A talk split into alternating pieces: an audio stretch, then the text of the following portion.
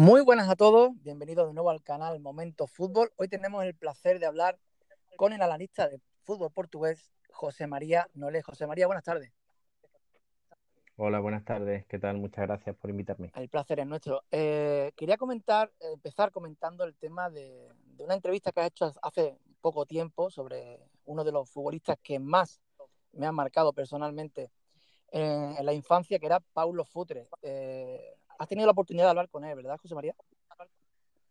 Sí, bueno, realmente lo, lo entrevisté el, verano pasado, pero es verdad que he ido sacando material poco a poco. Lo entrevisté en un principio, bueno, pues para el libro que, que ya terminé hace, hace unos meses y, y bueno, la parte de, de, la web de la entrevista, pues bueno, la centramos en, en las tres finales de Copa que, que jugó Futre, con dos con Atlético de Madrid y una con Benfica, porque, bueno, la verdad que la, era un punto interesante en su carrera porque pese a lo enorme que fue como futbolista, eh, el hecho de que ganara la, la, Copa de Europa en, un momento inicial de su carrera y, bueno, la Liga Italiana en uno de sus últimos, de sus últimos equipos, realmente no, no, tiene una colección de títulos como por ejemplo pues, otros jugadores portugueses. Eh, que vinieron posteriormente a, a él y quería destacar pues esos tres, tres triunfos que, que, bueno, si tenéis oportunidad de buscar el partido Benfica-Boavista de, de, la final de Copa que gana Benfica, yo creo que esa es una de las mejores actuaciones individuales de Futre,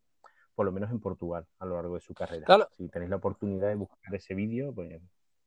Un Futre que, que, empieza destacándose muchísimo en el Oporto, con aquella también, con aquel Oporto de Mayer, del argelino, y un Jesús Gil que acaba eh, apostando por el propio portugués Paulo Futre como gran baza para las elecciones y se lo acaba trayendo al Atlético de Madrid donde se convierte José María en un auténtico ídolo. ¿eh? Claro, él eh, destaca rápido en, en, Porto, pero es verdad que venía de la cantera del Sporting, él destaca y da, da un salto y, y bueno, realmente eh, se queda a nada de ganar el balón de oro. Esa es otra, otra historia curiosa de por qué Futre no, no, ganó el balón de oro, que fue precisamente por la votación, que entonces el balón de oro lo daban los, los, profesionales desplazados a los diferentes países de la, de la revista France Football. Entonces, la votación portuguesa, al votar al rival que tenía entonces Futre para ganar el balón de oro, pues deja Futre sin, sin el trofeo. O sea, imagínate que, que en vez de votar a, a, quien ganó finalmente, pues, pues tú podías votar por, por cualquier jugador, podías votar por, por Butragueño, sí, por sí. ejemplo. Y el balón de oro lo hubiera ganado Futre, o sea que hubiera sido algo, algo Qué histórico. curioso, es realmente curioso. Eh, el tema de un Futre que era, bueno, una zurda privilegiada, de esos jugadores que te levantaban del asiento. Después, eh, poco, muy poco después, llegaría esa jornada de jugadores de los Víctor Bahía, Figo, Rui Costa. ¿Qué recuerdo tienes tú de ese Portugal, eh, José María? Bueno, sí es verdad, es muy interesante que hayas hilado a Futre con ellos. Sí, sí. ¿Vale? Porque es verdad que, que, que, bueno, con algunos incluso coincide la selección, pero digamos que Futre fue precursor a la hora de, de cambiar la, la, idea que había sobre los futbolistas portugueses fuera de Portugal. Uh -huh. En el sentido de que, si, si te fijas, eh, bueno, Eusebio solo juega en Portugal. ¿vale? Eh, juega, bueno, en Mozambique y, y en Portugal. Eh, pero los jugadores entre Eusebio y Futre que salen eh, difícilmente triunfan, ¿vale? Por ejemplo, Fernando Gómez, que es capaz de ganar dos botas de oro. Uh -huh.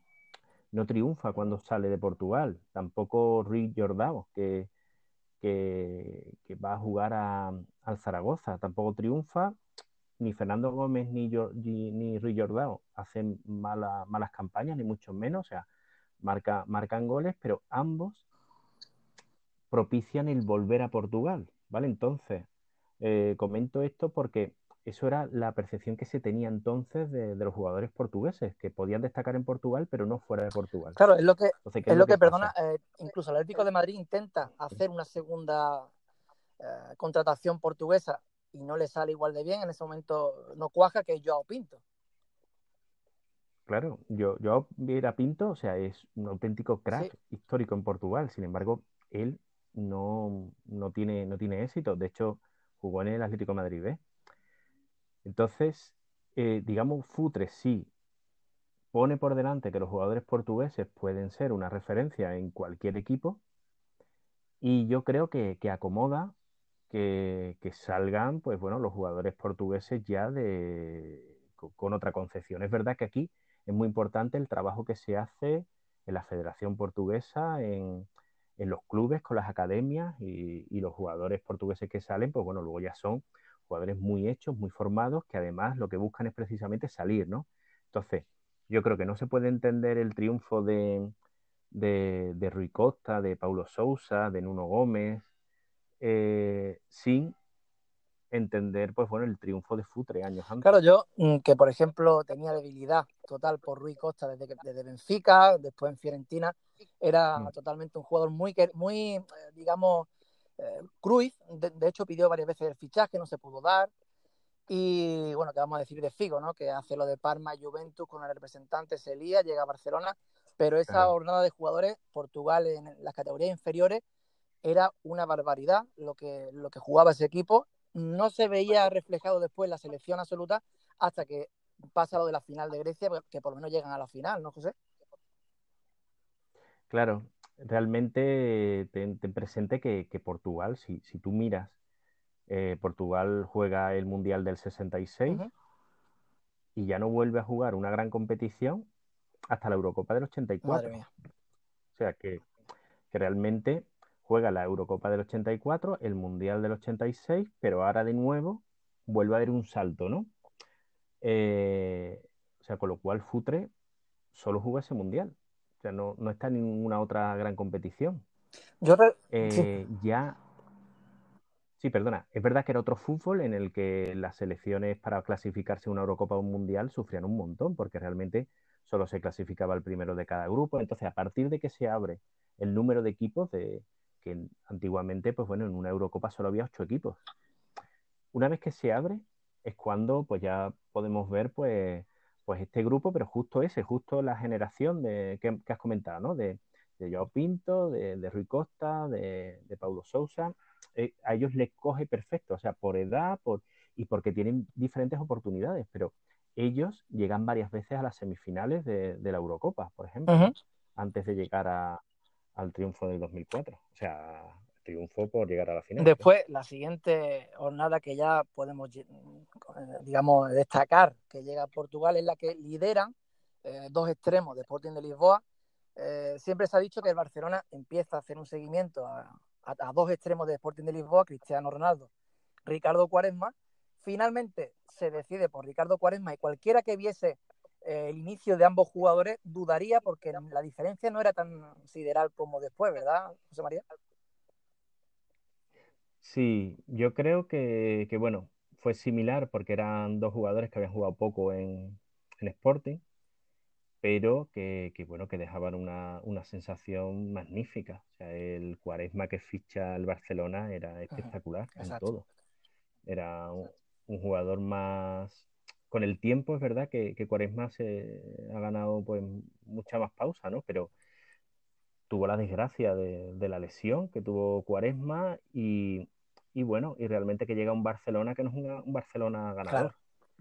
Cristiano yo creo que, que dentro de, lo talentoso que era, de, que todo el mundo estaba esperando que, Cristiano fuera un gran jugador, yo creo que, que él, digamos, también es un jugador distinto ah, con el paso del tiempo y, yo creo que Cristiano, pues bueno, se pone en mente estar al nivel de sus compañeros en, el United y ser una, referencia. Yo creo que Cuaresma, pues bueno, va al Barcelona, vuelve a Portugal, luego siempre en grandes equipos, ¿no? Va al Chelsea, va al Inter, pero no tuvo la, la, posibilidad de, de estar diferentes años en el mismo equipo, pero vemos un Cuaresma que ahora mismo rinde genial en el Casimpasa, pero que estuvo fantástico en el Oporto de, de Lopetegui, por Yo que un jugador que era la... Te lo comento porque muchas veces eh, he debatido sobre ese tema y yo me mantengo en la opinión en que lo que es talento puro, talento puro,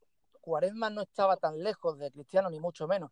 Lo que sí estaban lejos es quizás en la mentalidad, en decir, quiero ser un número uno y, y voy a hacer todo lo posible para ello. Ahí donde quizás se separaban los caminos, ¿no, José? Bueno, claro, yo creo que, que compañeros de Cristiano siempre me han dicho que, que, bueno, que Cristiano era talento, pero en la misma proporción era, era trabajo. Y, y aquí incluyo, pues bueno, lo que comentas de, de mentalidad, ¿no?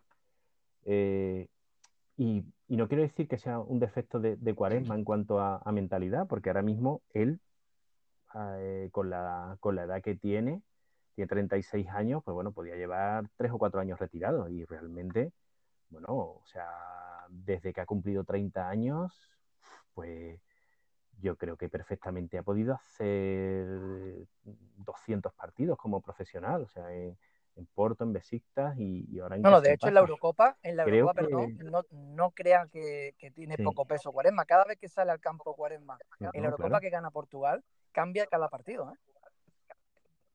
claro, claro, sí, fue, fue decisivo, además un jugador querido, muy importante para, para los portugueses. En cierto sentido, también es un, él se erige como portavoz de los gitanos Sí. portugueses, entonces una, una persona importante para, para su comunidad. Y yo creo que está preparando su vuelta a Portugal, ¿eh? por los, las últimas veces que le he oído hablar, así que no, no sería raro el año que viene pues verlo en, en alguno de los equipos portugueses Y importantes. ya hablando de los jugadores, ya el fútbol ya más de, de presente, digamos, mi compañero eh, Jesús Aguilera tiene una pregunta para ti y es la siguiente. ¿Joao Cancelo lo cambiarías por Semedo? ¿Lo ves más apto para el Barcelona por el estilo de juego? ¿Harías ese cambio? A ver, yo, yo es verdad que, que, una vez que ambos han salido de, de Portugal no, no, los he seguido tanto como para como cuando estaban en Portugal o cuando los he visto jugar con la, con la selección, ¿vale? O sea, realmente no tengo referencia de, Cancelo de su temporada en el City y bueno, y de Nelson Semedo, pues tampoco mucha referencia de lo que ha hecho en el Barcelona, ¿vale? Aparte de, de partidos puntuales. Yo creo que el Nelson Semedo que sale de Benfica un jugador muchísimo más hecho que el Cancelo que salió del Benfica. Pero eh, creo que Cancelo era un jugador que me gustaba, me gustaba a mí más, la verdad. Eh, Nelson era quizá un jugador más, más completo y, creo que, que, sí tuvo más posibilidades de demostrar su, su nivel, tuvo muchas más oportunidades, pero creo que, que Cancelo tiene un plus de mentalidad que, muy pocos jugadores que pueden, que pueden llegar a, su nivel. Entonces, creo que, que me quedaría con, Cancelo, pero porque lo veo más, más fuerte a nivel psicológico. La pregunta que tiene nuestro compañero también, Manuel Fernández, eh, sobre Trincao. Eh, la pregunta es la siguiente: ¿Trincao ya está para un Barcelona o preferiría, si fuera director técnico del Barcelona, un año más cedido en Braga o en algún equipo? Creo que esa es la pregunta que nos hacemos todos, ¿no? Si, realmente este salto lo, puede asumir. Eh, yo creo que no, que, va a ser un salto demasiado grande. Sí, lo que estamos pensando en que el año que viene, eh, Trincao en el Barcelona va a jugar 40 partidos, va a marcar 15 goles y, y va a ser un jugador líder. Si Trincao va a llegar al Barcelona, va a tener su tiempo, sus momentos, como los que ha tenido en Braga. Porque Trincao eh, el año anterior jugó muy poquito en Braga. Y uh -huh. este año no ha sido siempre titular indiscutible. De hecho, lo es más bien a partir de la, de la llegada de Rubén, Amorín, de Rubén Amorín. A partir de ahí es verdad que tiene mucho más, mucha más importancia. Entonces han sabido esperar a un jugador del que se lleva mucho tiempo hablando en Portugal. Ha tenido mucha paciencia. Porque Trincao, pese a estar formado en Braga, no ser un, no pertenecer a una de las grandes escuelas, ¿no? De Benfica, ni, ni Porto, ni, ni, Sporting. Pero es verdad que, que, todo el mundo estaba esperando. Eh, por poner un ejemplo, ¿no? Sí. Eh, Ferro, el central de, de, Benfica, pues se lleva hablando muchísimos años de Ferro. Y, y no un jugador de la dimensión de, de Trincao, se hablaba de otro nivel, ¿no? Pero, pero realmente Trincao ha sabido tener paciencia. El año pasado, pues por ejemplo, él no unas declaraciones tipo yo ya estoy preparado para, jugar en el primer equipo y este año también ha mantenido un perfil razonable para, su situación. Entonces, ¿puede, ¿puede estar en el Barcelona el año que viene y poquito a poco ganándose su espacio? Yo creo que sí, eh, que sobre esto no, no habría ninguna duda. Si se queda otro año cedido en Braga, pues claro, va a ser un jugador capital. Yo lo que pasa es que lo que... Va cedido... No, perdona, lo que, lo que yo le he visto que exactamente lo que tú dices, a partir de diciembre, noviembre es cuando empieza a jugar más. De hecho, cuando empieza a. Se, se dice que va al Barcelona es cuando empieza más a jugar. Lo que pasa es que tengo la duda de su posición, porque es el típico zurdo a pie cambiado y ya sabemos quién juega ahí en el Barcelona. Bueno, sí, pero, pero es verdad que yo creo que está en un momento de que se puede, se puede acomodar, puede, puede buscarse algunas alternativas, desde luego. Es un jugador que, no tiene problemas para controlar la posesión del balón y, dominar el juego eh, en el momento que, que, él entre en juego, ¿no? Porque es verdad que ha sido importante en algunos triunfos de Braga, pero incluso siendo suplente.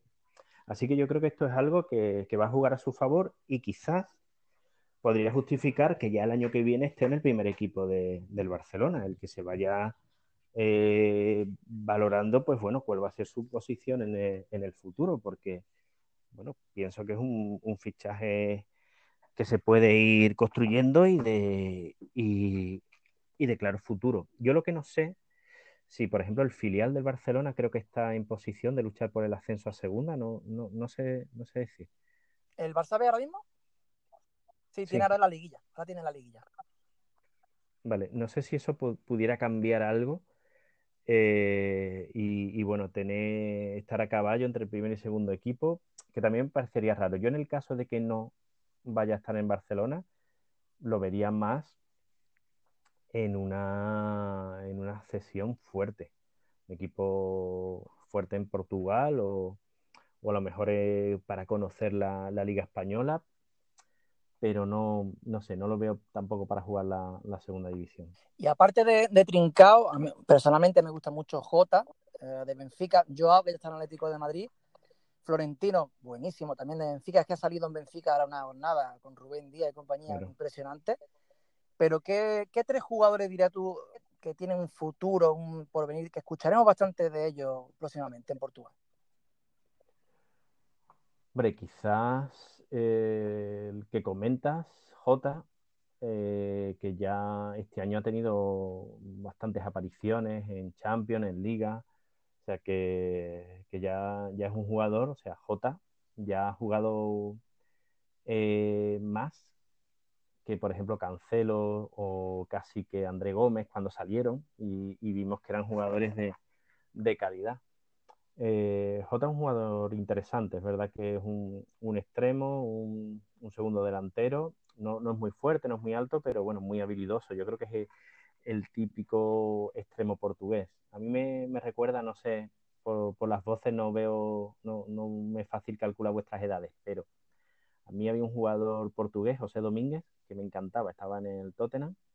Eh, Domínguez era más, más bajito que, que Jota, pero bueno, va por ahí por ahí, que Jota no llega a unos 80 ni muchísimo menos, quizás no tampoco llegue al 1,75. Domínguez era más, más, bajito, pero era un extremo que, a mí me encantaba.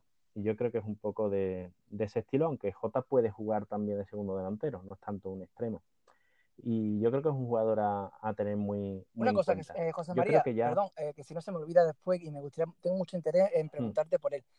Herculano Fabián, ¿de qué hablamos de este chico? ¿Qué, es lo que es este chico para formar lo que está formando? ¿Es realmente una especie de Lukaku en cierne o qué se trata? Bueno, la verdad que no lo, no lo he visto, no lo he visto mucho. La verdad que no, no podría en este sentido comentaros demasiado. Se está hablando de, que es un chico de 16 años de Vitoria de Guimaraes, bastante potente físicamente, pero no sé si entraría en tus tres jugadores ahora mismo más prometedores de Portugal o, dirías otros nombres que, puedan tener más futuro ahora mismo. Mm, es verdad que, bueno, ahora mismo se ha hablado mucho de, la cláusula que tiene, de la apuesta que, ha hecho eh, eh, Vitoria yo creo que en el fondo esto va dirigido a, a, no, a no perderlo, ¿no? Eh, el que ahora mismo no sea un jugador que huya a, a Benfica, a Porto. Yo creo que es un poco la, la situación con la que tienen que, que vivir en Portugal, pues los equipos que, eh, que no son tan fuertes, ¿no? Que realmente es que pierden el talento, pues sin, sin problema, ¿no? Sin, sin, mucha dificultad. A mí me recuerda un poco a, por lo que se ha organizado, no sé si recordáis cuando Bebe, sí, Bebé, sí. fue de, de, de Vitoria a, a, United. Fue, fue, un caso, un caso, pues bueno, eh, parecido, ¿no? Sí, sí. Vamos a ver, yo no creo que, que pese a que tiene esa, esa cláusula, en, en, Portugal realmente todo lo que no sea Benfica, Sporting, Porto y en menor medida Braga, eh, el dinero que se mueve es muy bajo. O sea, fijaos que creo que, que Trincao es un fichaje de, de 10 millones, ¿no? Algo así. Y así que, bueno, no tiene muchas posibilidades de, de, quedarse mucho en Vitoria. Es una máquina haciendo goles y, bueno, para la edad que tiene físicamente es muy, muy fuerte. La comparación con Lukaku, bueno, Lukaku con 16 años ya estaba jugando las Champions. Sí, ya estaba en Anderlecht. Así que hay sí, que ir con, hay que ir con cuidado a la hora de hacer comparaciones. De hacer comparaciones y también teniendo en cuenta que, que ahora mismo mm, la liga no se ha terminado tampoco. Mm, teníamos que ver todavía la fase final de, de los campeonatos juveniles y junior, a ver de qué manera pues iba él a, a, jugar, ¿no? Eh, vamos, vamos a ver, no sé, la verdad. La verdad que, que, que, no hemos tenido oportunidad tampoco de verlos, pues, por ejemplo, en partidos internacionales demasiado, así que vamos, vamos a esperar, pero bueno, la verdad que tiene, tiene buena pinta. Entonces, finalmente, José María, para, para acabar la charla con, contigo, ¿qué par de nombres dirías que hay que tener en cuenta y subrayarlo para, para un futuro?